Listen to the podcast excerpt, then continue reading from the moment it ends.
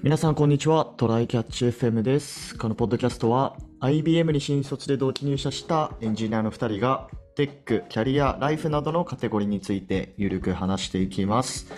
ではやっていきましょはい、よろしくお願いします。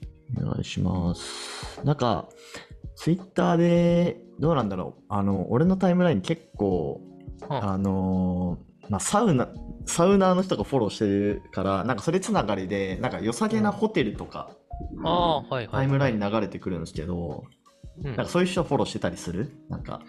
あーなんか、紹介するアカウントとかはうんうんうんうんやってるね。そのホテルに特化して紹介してくれるアカウントとか、そうそうそうそうあと、なんか地方に特化して紹介してくれるアカウントはフォローしてる。うんうんうん。で、た北まにまあ。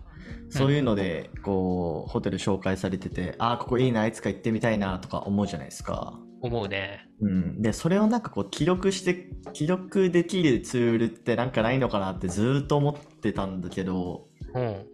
なんかこそなんか使ってるそういうツールというか、な、な何に記録してる？もし行きたいなと思ったら。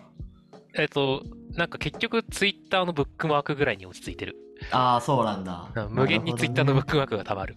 はいはいはいはい。ああ、ブックマークか。ブックマーク使ったことなかったな。ただ、なんかね、ジャンルとか分けられないから、あの、なうんうんうんあれ分けられないよね。あの、なんか、食べ物とか、宿泊場所とか、あらゆるものはいはいはいのブックマークが溜まってるイメージがある。なるほどね。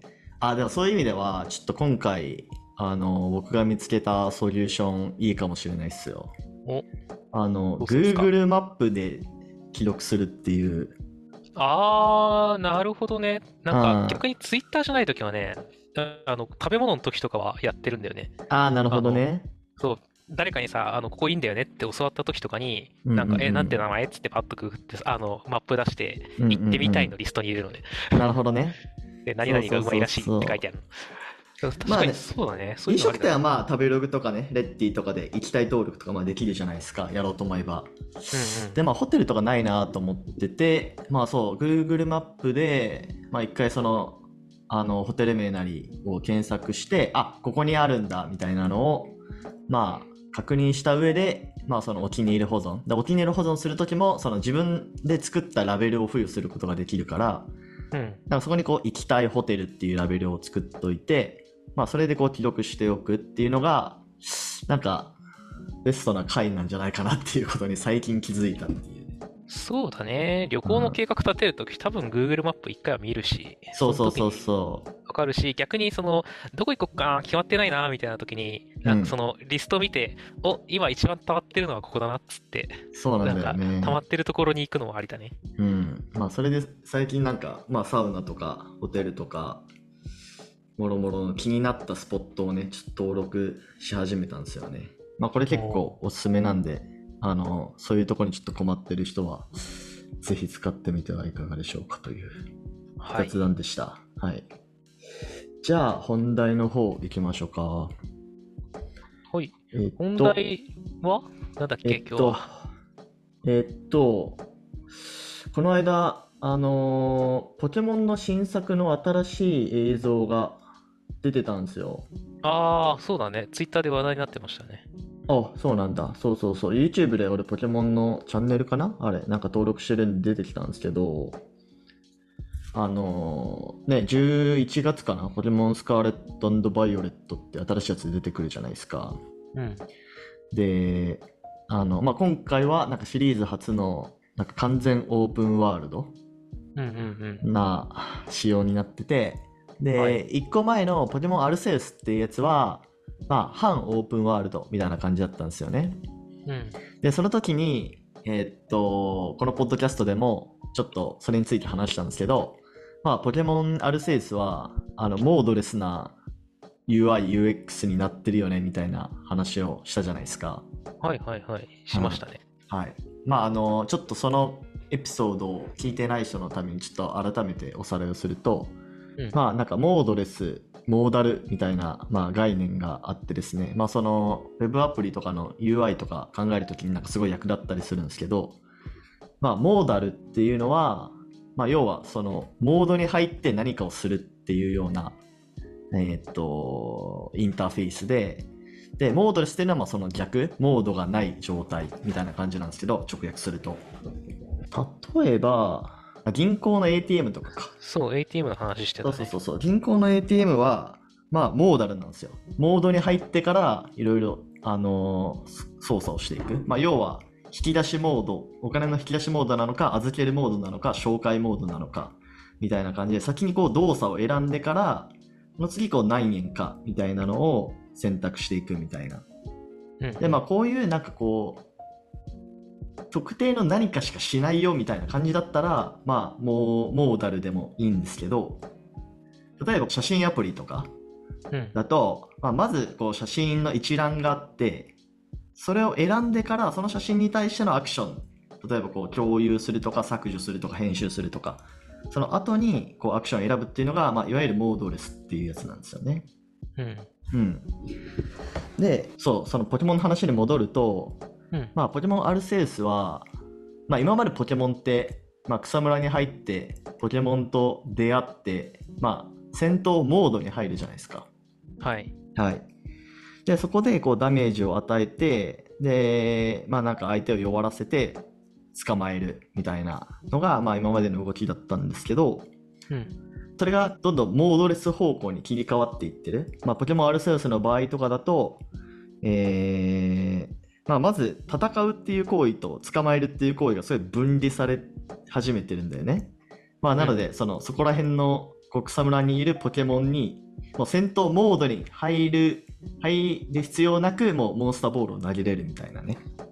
はいはいはうんい。まあ、これがいわゆるモードレスな動き。戦闘モードに入らなくてもポケモン捕まえれると。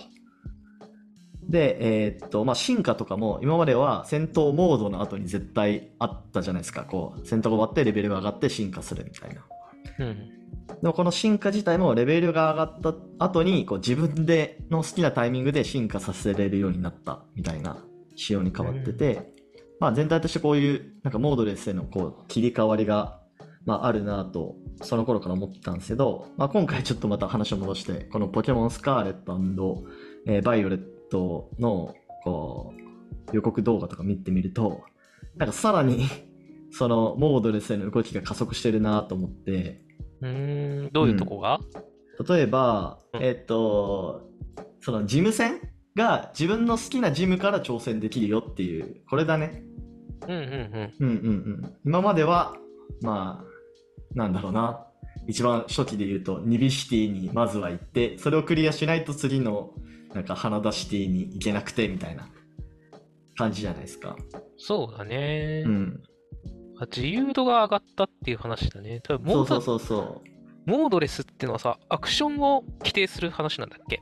アクションが先なのか、アクション対象が先な。のかみたいなアク話だよね。ション、そうだね。うん。動詞が先に来るのか、その対象が先に来るのかみたいな、そういう考え方だね。そうだね。なんかそういう意味では、アルセウスの時ってさ、うんあ、の、フィールド上でそのままシームレスに戦ってたように見えてたんだけど、うんうんうんなんか今、ポケモンの方の、あえっと、新作の方の映像を見てると、はいはいはいなんかぜ。その前まで、け剣立てかな？くらいまでみたいなさ、あの、単性で相手、相手と自分の位置固定されて戦ってる画面に見えるんだよね。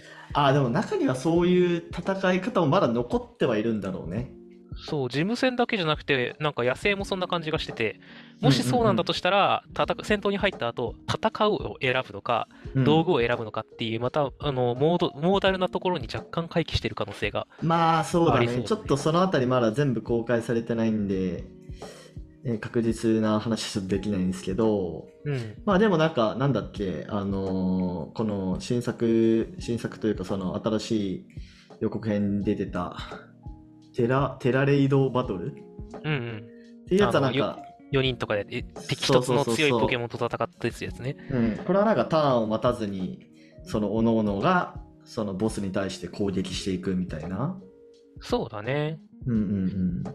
ちょっとずつそっちに寄ってはいくんだろうな、とは思いつつも、そうだね。あの、なんだろうな、モーダル、モードレスって言った時のさ、うん、ポケモン、自分のポケモンってど対象なのか、それとも相手のポケモンが対象なのかって難しいよね。あの、さっきの話で言うと、ね。うん。画像を選ぶときさ、画像しかないから、画像に対して何かをアクションする。で、はい。画像を先に選ぶからモードレスですみたいな話だったんだけど、うんうんうん。自分のポケモンが相手のポケモンに10万ボルトを打つってなったときに、あの、何を先に選んだらモードレスなんだっていうのむずくない？まあ確かにな。でもまあポケモンポケモンっていうオブジェクトとして一括りにされるんじゃない？そこは。そうか。じゃあ、うん。10万ボルトを打つっていうのを先に指定しちゃったら、モードレス、モードモーダルになるのかな？多っていうのをさそうじゃないかな難しい話だ。いあの、多多分大きい、大きい枠でのモーダル、うんモードレスと、戦闘中とかのちっちゃい範囲でのモーダル、モードレスって結構分離されてて、ポケああまあね。モン、まだターンバトルのうちは、あの、ちっちゃいバトルの中でのモードル、うんうんうん。モーダルは残るんじゃないかなっていう感じがまあそうだねそうだしてるよねね。で、だんだんアクシションゲームとかになってくると、あの、そこが取っ払われてくるんじゃないかな。ポケモンも自分で操作したりして、任意のタイミングで、あの、技を打つみたいになってくると、だんだんモーダルにやってられなくなるみたいな話になりそうだね。まあ多分今はどうしても視点がトレーナー視点でしょ多分そこは変わんないんじゃないのかなわかんないけどそうだね。いや、なんか昔から思ってるけど、多分実現しないであろう。あの、なんだっけ、トレーナーとポケモンに分かれて、あの、二人で協力するゲームとかあったら楽しそうだなって思ってるんだけど、なるほど多分ね。微妙すぎて実現しないんで、あの、広く、広い視野で見えてるトレーナーで、かつアイテムとかも使えるトレーナーと、うん。あの、ポケモンからの視野しかない。そうねそうね。自分がポケモンになってみたいな。やつはどうなんだろうね。あんまやらなそう後ろとかな気がするけど。そう、ん。絶対大変だそうだなと思いつつ、あったら面白そうな。だから、うん。あの、だから頭上とか後ろとかの攻撃は見えないんだよね。あの、ね。ポケモン側の人は。だから、うん指示を的確に出してあげないと避けられないよ、みたいなゲーム、うん。あったら楽しそうだなと思いつつ、多分、ポケモンではいやそれも実現しない。格ゲーやろ。それはもう。いや、ポケモンになったら自分が。ぱトレーナーとポケモンに分かれてるっていうのが大事だから、ポケモンでいいんだよ。そうだね そういうポッケンってあったじゃん。学芸だとしても。ああなんかあったねそんなんもそう。ポケモンの鉄う拳、ポッケンっていうのがね、あったので、ね僕はちょっと、そういう非対称というかね、あの、条件の違うひキャプレイヤー同士が協力するっていうゲームをちょっとポケモンでできないかな、出てこないかなって昔からちょっと期待してたんだけど、いやー、出てこなそうだね。そうだね。いや、でももう完全オープンワールドで自分の好きなところから攻略していけるうん。っていうのは、なんか、めちゃめちゃこう、なんだろうな、幅がやっぱ広がるなと思って、そうだね。ただ、どうなんだろう。昔からさ、あの、なんかし、しマサラタウンの周り弱すぎないかみたいな話とさ、うんあの、その終盤のジムの周り強すぎないかみたいな話があるじゃん。どうなるんだろうね。だから一番最初に、でも一番最初に挑んだジムリーダーはやっぱり弱いっていうところでも変え変わらないんじゃない？ああ、よ挑むごとに単純にその回数で強くなっていくみたいな話？っていう話で、う。うんん、なんか確かに、あの、なんだっけ、前、前々作かな？うんなんか、うん。うん多分ソードシールドかなんかもそういう設定はあったんだよね。その、あ、そゲーム内設定か、あだった気がする。なんか、うんうんうん。いや、これは本当かはわかんないけど、なんか聞いた話で、その、ある程度、なんあの、手加減をしてあげてるっていう、その何番目とかがあるからっていう。で、最後に、その、ジムリーダーも出てくる、そのトーナメントみたいな、チャンピオンに挑めるみたいな場があって、そこでみんながちゃんと強いのはそういう理由なんだよ、みたいなのがあるって聞いた気がするんだけど、でも、でもそれだとさ、あの、じゃあゲーム性の話として、うんうん最後の、最初の方に行ったジムは弱いはわかるんだけど、じゃあうん野生のポケモンってどうやって強さを変えていくのって話が出てくる。そこなんだよね。うんうん いや、でもね、俺、その、なんだろう、モードレスなゲームの中で、一番うまくいってるのはやっぱマインクラフトだと思うな。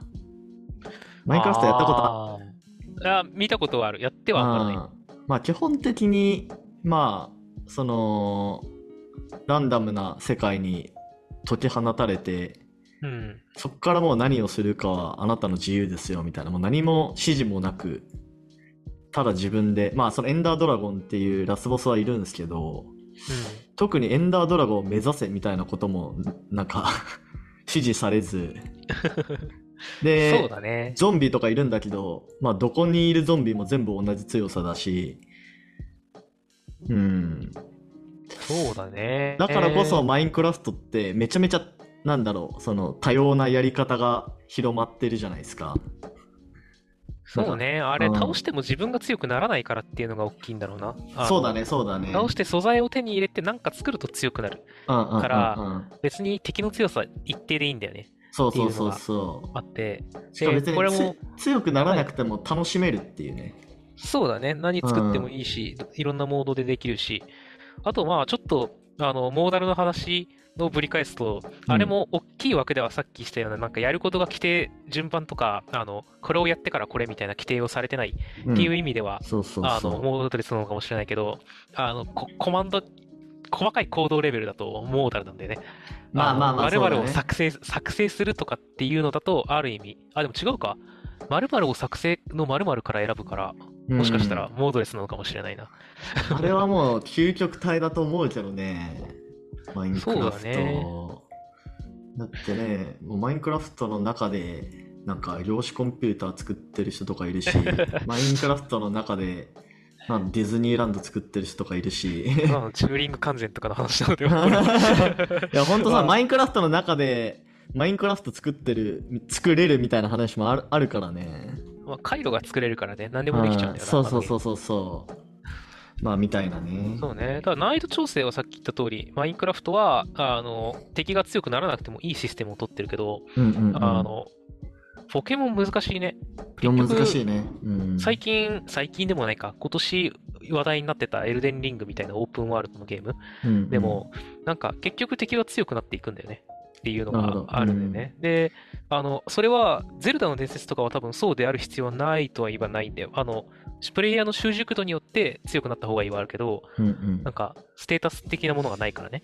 まあでね、ただ、エルデンリングとかポケモンは、あの、倒せば倒すほど強くなっちゃうから、自分が。だから、レベルが、レベルという概念がある限りは、そそうなんだよねこ、その呪縛から逃れられないっていうのは、まああるんでしょうね。そう、順番っていうのがね、どうしても大事になってくるよね。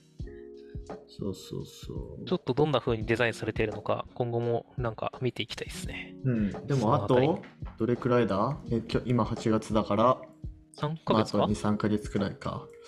そうですね。まあでもなんかこう、ね、もう毎、毎シリーズ何かしらのアップデートがあるっていうのは面白いですね。さすが、任天堂ねゲームフリーク。という感じですね。ねはい。はい。じゃあ、終わりましょうか。はい。はい。えー、ではこんな感じでですね、週2回のペースで配信しているので、Apple Podcast もしくは Spotify でお聞きの方はぜひフォローお願いします。えーあと Apple Podcast と、えー Spotify の方でもレビューいただけると嬉しいです。では今回も聞いていただきありがとうございました。ありがとうございました。またね。